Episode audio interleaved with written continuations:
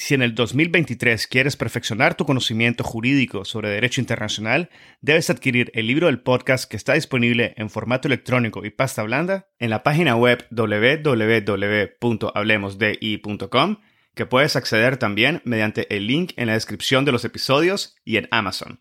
El libro ofrece 16 capítulos que analizan diversos aspectos históricos y contemporáneos del derecho internacional público, el futuro de las Naciones Unidas, el surgimiento del derecho ambiental internacional, así como la justicia y los procesos internacionales, incluyendo aquellos ante la Corte Internacional de Justicia y la Corte Penal Internacional. También incluye cuestiones relativas a los derechos humanos y el derecho internacional humanitario, como la reparación de las víctimas de crímenes internacionales, el derecho de los pueblos indígenas, el derecho del mar y la llamada Blue Economy. Adquiere el libro y disfruta de contenido jurídico de primer nivel y en español. El episodio del día de hoy es contenido premium, por lo cual si deseas escuchar el episodio completo, debes de obtener tu membresía del podcast en el link indicado en la descripción del episodio, o puedes visitar directamente la sección de contenido premium en nuestra página web www.hablemosdi.com. Recuerda que con tu membresía Además de obtener el acceso completo a los episodios premium, también tendrás acceso a la sala de conversación de Hablemos de Derecho Internacional, acceso a contenido adicional exclusivo, acceso anticipado a los episodios del podcast y acceso a gotas de jurisprudencia internacional. Y si tienes preguntas sobre el proceso de obtención de tu membresía, nos puedes escribir a hablemosdi.gmail.com. Hablemosdi.gmail.com. También nos puedes contactar a través de nuestras redes sociales. Así que te invitamos a que quieras hoy mismo tu membresía y goces de los beneficios de tu podcast jurídico Hablemos de Derecho Internacional. Este es el episodio 32 con el profesor Carlos Gil Gandía.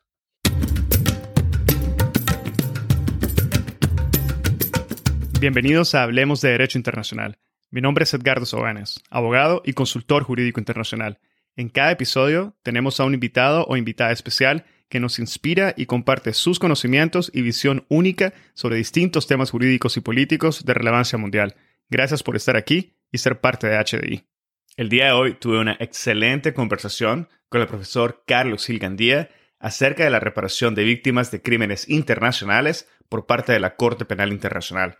El profesor inicia el episodio con la clarificación de conceptos de crímenes internacionales y reparación, Posteriormente, nos comenta cómo la Corte Penal Internacional llega a adoptar el recurso innovador de reparación.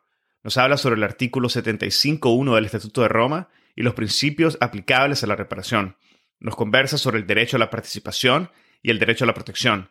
Nos habla en detalle sobre las etapas, las órdenes y los sujetos del derecho de reparación, sobre las modalidades y forma que existen para hacer efectivo ese derecho y la jurisprudencia de la Corte Penal Internacional. El profesor nos habla sobre las funciones y obligaciones de los estados en el proceso de reparación. Nos habla sobre el fondo fiduciario en beneficio de las víctimas, sobre las diferencias fundamentales entre el sistema de cooperación con los actores en las reparaciones de víctimas que lleva a cabo la Corte Penal Internacional en comparación con otros órganos judiciales internacionales y mucho más. Este episodio, en lo personal, me pareció ilustrativo en todo sentido. Nunca había aprendido tanto sobre el sistema de reparación de víctimas de crímenes internacionales como en el episodio del día de hoy con la participación del profesor Carlos Silgandía, quien recientemente publicó su libro precisamente sobre la reparación de las víctimas de crímenes internacionales y la Corte Penal Internacional, del cual dejamos un link en la descripción de este episodio. El profesor Carlos Silgandía es licenciado de Derecho por la Universidad de Murcia, máster en Derecho de la Unión Europea por la Universidad Autónoma de Madrid y doctor en Derecho Internacional Público y Relaciones Internacionales por la Universidad de Murcia. Ha ejercido la abogacía en Londres y desde 2014 es profesor de Derecho Internacional Público en la Universidad de Murcia. Ha realizado estancias de investigación en la Universidad Autónoma de Madrid con invitación del profesor el doctor Antonio Remiro Brotons y en la Universidad Libre de Bruselas con invitación del profesor Dr. Olivier Corten. Es miembro de la institución cultural Ateneo Republicano Blasco Ibáñez de la Generalitat Valenciana, miembro del Ilustre Colegio de Abogados de Madrid y miembro de la Asociación Española de Profesores de Derecho Internacional y Relaciones Internacionales. Asimismo, participa en varios medios de comunicación regionales y nacionales para divulgar el derecho internacional, destacando su podcast Campo de Retamas. Sus principales líneas de investigación son la Corte Penal Internacional, derechos humanos, reparación de las víctimas y derecho internacional penal. Finalmente, realiza críticas literarias en la sección Leer el presente en el diario.es. Espero que disfruten de este episodio, lo compartan en sus redes sociales y con quienes consideren podrían beneficiarse del contenido. Esta es la forma más fácil de fomentar el proceso de diseminación y difusión de temas de derecho internacional. Sigan al podcast en Spotify, Google Podcast, Apple Podcast, YouTube o cualquier otra plataforma que utilicen. Y recuerden dejar sus comentarios a los episodios y tallar al podcast en sus publicaciones con arroba hablemos de I. Ahora, empecemos. Hoy tengo el gran gusto de darle la bienvenida al podcast al profesor Carlos Gil Gandía. Bienvenido, profesor, y muchísimas gracias por haber aceptado nuestra invitación para participar en este episodio del podcast. Muchísimas gracias a ustedes por la invitación a, un podcast que desde luego sigo desde su nacimiento y es un honor para mí participar en él. No, el honor es nuestro tenerlo en el podcast, profesor. Y profesor, en el 2020 publicó su libro titulado La reparación de las víctimas de crímenes internacionales y la Corte Penal Internacional en el cual comenta en qué modo y hasta qué punto la Corte Penal Internacional imparte justicia restaurativa a fin de que las víctimas se sientan reparadas del daño y se sientan partícipes en el proceso de reparación. Entiendo, profesor, que esta es por primera vez en la historia de que la justicia penal internacional, las víctimas cuentan con un recurso que les permite solicitar reparación ante un tribunal internacional y que antes de la Corte Penal, antes de que la Corte Penal fuera establecida, no existía ningún régimen internacional que les permitiera a las víctimas solicitar y recibir reparaciones por parte de los perpetradores individuales. Espero que con este episodio, con el episodio del día de hoy, podamos aclarar esa función innovadora y fundamental de la Corte, pero antes de entrar en la sustancia propia de la Corte Penal, me gustaría que iniciáramos con una clarificación de conceptos. En el contexto de nuestra conversación, profesor, ¿qué debemos de entender como víctimas de crímenes internacionales y como reparación? Pues agradezco la pregunta, Edgardo, y y como se trata más de una cuestión desde el punto de vista de reparación, víctima y reparación, desde luego son dos conceptos claves en el sistema jurídico de reparación de la, de la Corte. Y hago énfasis en este sentido porque la denominación de víctima no está establecida en el Estatuto de Roma, sino que está puesta en el artículo 85 de las reglas de procedimiento y prueba, porque a la hora de elaborar el estatuto no había realmente un concepto o una opinión general de qué significa víctima y en este caso los estados partes decidieron postergarlo. Dicho lo cual, tenemos que diferenciar, me atrevo a decir, tres conceptos de víctima.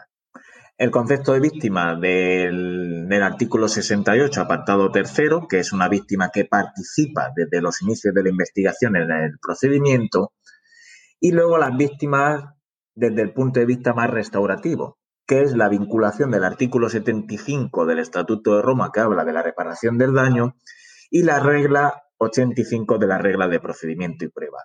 Yo en este caso, en el libro, me centré en esta vinculación entre el artículo 75 y la regla 85 para hablar de víctimas de crímenes internacionales desde el punto de vista reparativo. Y ahí tenemos dos conceptos.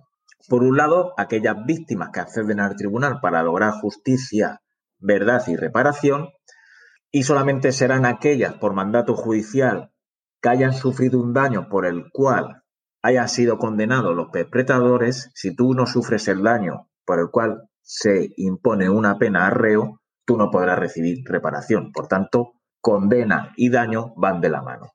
Este es en el mandato judicial. ¿Por qué? Porque la reparación es impuesta por la magistratura. Es una reparación de carácter judicial. Y por otro lado nos encontramos con el concepto de víctima más amplio, que es el concepto de víctima en relación con el fondo fiduciario. Fondo fiduciario tiene la capacidad restaurativa, pero desde el punto de vista administrativo, porque no es un ente judicial. Ahí las víctimas también reciben reparación y de hecho es el primer, en este sentido, la primera reparación que reciben, es una reparación de carácter administrativo. ¿Y por qué digo que el concepto de víctimas es más amplio? Porque las víctimas que reciben reparación a través del fondo fiduciario la reciben sin necesidad de que haya condena, solamente con la situación abierta ante la Corte Penal Internacional. Por tanto, la etapa procesal desde el punto de vista del mandato judicial, el sentido de víctima, el concepto de víctima es menos amplio porque está ligada a la condena, mientras que, repito, la víctima desde el punto de vista del mandato administrativo del fondo fiduciario es más amplia porque abarca más amplitud de cantidad de víctimas por no estar ligada con la condena, que es al fin y al cabo tanto de vista sustantivo como el íter procesal. Y en relación, creo comentar que más has hablado también del concepto de reparación. Yo le he dado un el Estatuto de Roma habla de la reparación en el artículo 75 y aquí las ONGs tuvieron muchísimo que ver y también el derecho internacional de los derechos humanos y evidentemente la jurisprudencia de la Corte Interamericana de Derechos Humanos, que es un ejemplo a seguir y de hecho es un ejemplo a seguir para la propia Corte Penal Internacional, reconocieron tres formas de reparación. La restitución, la indemnización y la rehabilitación. Sin embargo, la primera sentencia que hubo de reparaciones el 7 de agosto del año 2012 de Lubanga, la jurisprudencia ya puso de relieve, emulando en este caso a la Corte Interamericana de Derechos Humanos y siguiendo los principios del año 2005, que son principios en materia de reparación para víctimas de violencia de derechos humanos y de derecho internacional humanitario, hace como una coletilla diciendo, se reconocen estas formas de reparación y demás. ¿Y qué entendemos y demás o por otras? Grosso modo es muy general. Un ejemplo de reparación, por ejemplo, que es un concepto, por tanto, haya permitido muy flexible, muy amplio para adecuarse a las víctimas, que es la finalidad, el perdón. El perdón tiene un poder de reparación simbólico muy amplio y muy potente, sobre todo en las víctimas de crímenes sexuales. Y voy a poner un ejemplo, que son las comfort woman, que traducido creo que al español son como las mujeres de solar. Las niñas niponas violadas durante la Segunda Guerra Mundial, que a día de hoy siguen viviendo eh, algunas de ellas, no querían en ningún momento la reparación eh, dinero, que la gente reduce el concepto de reparación a mero, meramente económico y eso es mercantilizar en este caso a la víctima, sino querían el perdón del Estado y lo lograron en el año 2015. Ahí acuña también la Corte Interamericana de Derechos Humanos, utiliza eh, la reparación simbólica del perdón y en Ahmadi, que es un caso de la Corte, Internacional, de la Corte Penal Internacional, ha admitido el perdón como reparación de carácter simbólico. Se ha admitido también como reparación de ahí que se amplíe tanto el concepto, pagar las matrículas a los niños, por ejemplo, del caso Lubanga, las matrículas del colegio, que no pueden asistir por falta de recursos económicos sus padres como consecuencia de los crímenes, en Katanga exactamente igual, eh, darle dinero en este caso para comprar ganado y poder sobrevivir, al igual que semillas, y lo que pone en relieve que el lenguaje es extremadamente importante, sobre todo en derecho, porque a través de los conceptos se pueden ampliar o se pueden minimizar y veo muy bien que tanto en el punto de vista de las víctimas, la noción como así de reparación, sean conceptos flexibles para adecuarse a las víctimas en este caso concreto. Bueno, muchas gracias por eso, por esas aclaraciones de conceptos iniciales de la conversación y me gustaría rescatar un tanto la reparación y la Corte Penal Internacional y hacerle dos grandes preguntas. Primero, que nos comente cómo es que llega la Corte Penal a adoptar el recurso innovador de reparación y en este sentido cómo es que los tribunales penales anteriores funcionaban, o mejor dicho, quizás no funcionaban. Y la segunda pregunta está relacionada con el artículo 75.1 del Estatuto de Roma, que indica que la Corte establecerá principios aplicables a la reparación, entre los cuales están incluidos los que mencionaba restitución, indemnización y rehabilitación. ¿Cuáles son esos principios a los que se refiere este artículo? Bien, gracias por las dos preguntas. En relación con la primera, bueno, a través de mi, de mi investigación he podido llegar a la conclusión que son varios elementos los que confluyen para que la Corte Penal Internacional tenga esta función restaurativa o reparadora. Y son principalmente tres elementos, dicho grosso modo. El primero es la gran potencia que tiene y la influencia que tiene el proceso de humanización que lleva el derecho internacional público desde la Segunda Guerra Mundial, particularmente a través de la Declaración Universal de los Derechos Humanos. ¿Por qué? Porque el derecho internacional de los derechos humanos se, centra en las gentes más vulnerables, las víctimas en este caso. Ya dentro del concepto de víctima, la vulnerabilidad también es un elemento a tener en cuenta. Dos, los movimientos de justicias alternativas que surgieron a partir de los años 70 ¿de acuerdo? Como puede ser como la mediación penal o mecanismos de justicia alternativa, que es lo que se ha denominado la justicia restaurativa, que es una justicia que se centra en la víctima, o sea, y en su reparación. La víctima es el centro del modelo de justicia y alrededor de ella debe de girar todos los postulados o los principios, en este caso restaurativos. Y en tercer lugar, el movimiento de la victimología, que es como contrapartida a la criminología. Estos tres movimientos, junto con las ONGs, que tuvieron una gran eh, participación e influencia en las, en este caso, en la elaboración del Estatuto de Roma, en las negociaciones, hacen la contrapartida a lo que me ha preguntado en relación con los tribunales predecesores a la Corte Penal Internacional. Los tribunales predecesores a la Corte eh, Penal Internacional, Nuremberg, Tokio y los tribunales ad hoc, eran hijos del modelo de justicia retributivo punitivo que existía, es decir, haciendo una emulación con el Estado, con el derecho estatal. En el derecho estatal el jus puniendi lo tiene el Estado a partir de la paz de Westfalia, el nuevo Estado pues asumió el ius poniendi porque antes era la vendetta por parte de las víctimas, ojo por ojo, diente por diente. ¿Y qué hace el derecho penal moderno? Neutraliza a la víctima, porque el derecho penal moderno, que es el modelo de justicia punitiva seguido por estos tribunales predecesores a la Corte Penal Internacional, lo que hacen es poner en el centro al reo, y ya lo dice la propia palabra en los estatutos, o en sendos estatutos, si se busca, sola, en ningún momento aparece la palabra víctima o reparación, sino impunidad. Siempre lucha contra la impunidad, centrarse en el reo y en la pena. Y la víctima, la única participación que tenía los tribunales anteriores era un rol pasivo, de testigo. No tenía voz, no tenía reconocimiento como sujeto de derecho. Y si uno no tiene reconocimiento como sujeto de derecho, evidentemente creo que el modelo de justicia a seguir no es el más adecuado para resarcir o en, este caso y lograr justicia y verdad. Entonces yo hago esa comparativa de que los tribunales predecesores realmente son hijos del derecho penal moderno, que es neutralizo a la víctima, la dejo a los, en los arrabales y pongo en el centro del modelo de justicia al reo y al crimen internacional. Porque el crimen internacional además se pone de relieve, se atenta contra la comunidad internacional, que es un ente abstracto, y dices, sí, porque son valores fundamentales, la paz, la justicia y la seguridad internacionales, según la Carta de Naciones Unidas. ¿De acuerdo? Pero ¿qué si nos vamos desde el punto de vista individual, ¿qué ocurre con la víctima directa que ha sufrido ese daño y la víctima indirecta? De ahí que el Estatuto de Roma, por la influencia de los tres elementos que acabo de decir, no solamente ya reconoce a la víctima, a la comunidad internacional, que son bienes jurídicos protegidos, sino a la víctima de forma individual, merced al movimiento de justicia restaurativa la victimología, en este caso, y el derecho internacional de los derechos humanos. Respondiendo a la segunda cuestión, eh, cualquier derecho o sistema jurídico, evidentemente, que se precie, necesita asentarse sobre la base de unos valores, en este caso son los valores de paz, de justicia, la lucha contra la impunidad y a favor de las víctimas, de conformidad con el Estatuto de Roma, pero también una serie de principios unos principios que después posiblemente se configuren o tornen a derechos.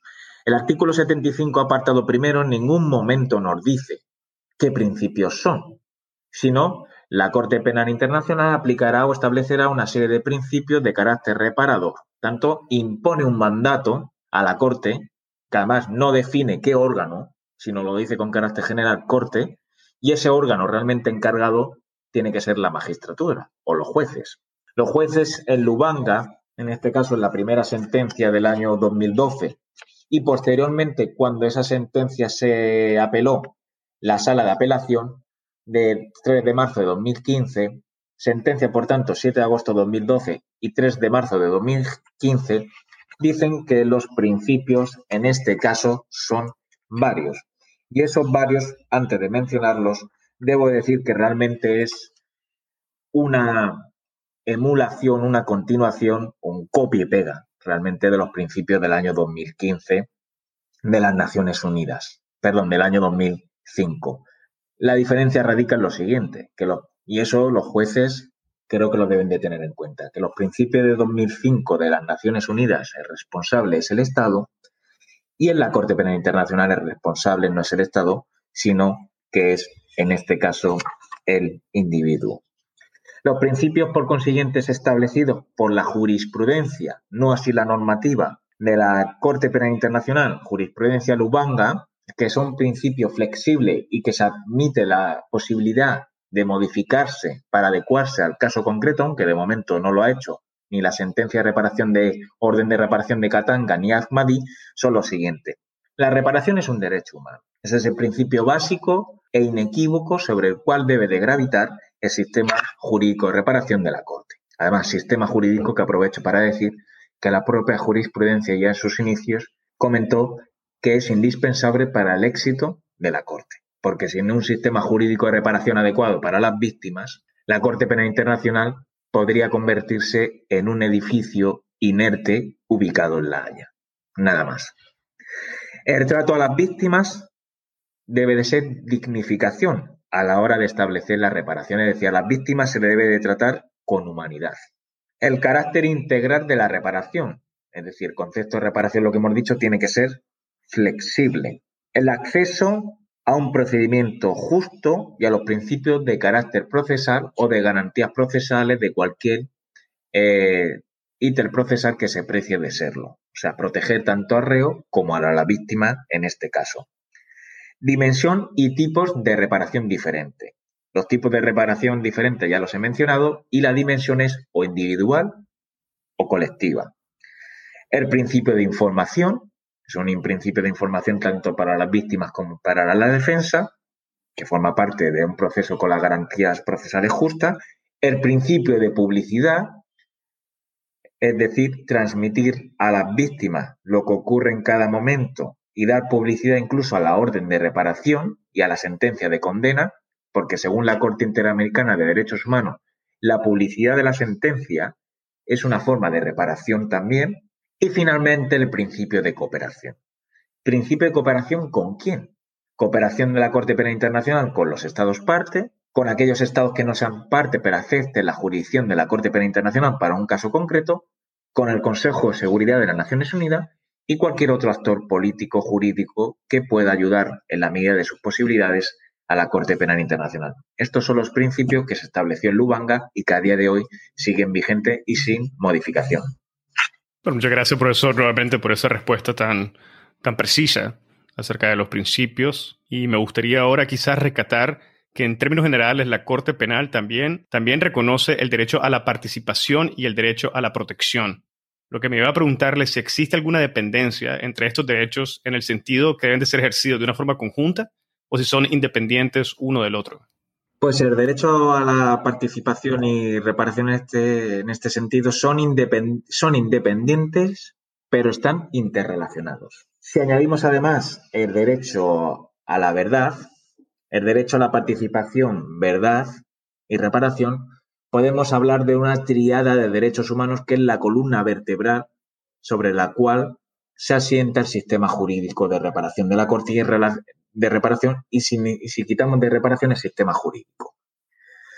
La jurisprudencia de la Corte Penal Internacional y el propio estatuto, realmente el, el, propio estatuto en sentido estricto no reconoce estos derechos, sino establece una serie de principios a través de los cuales la jurisprudencia ha interpretado que existen estos derechos.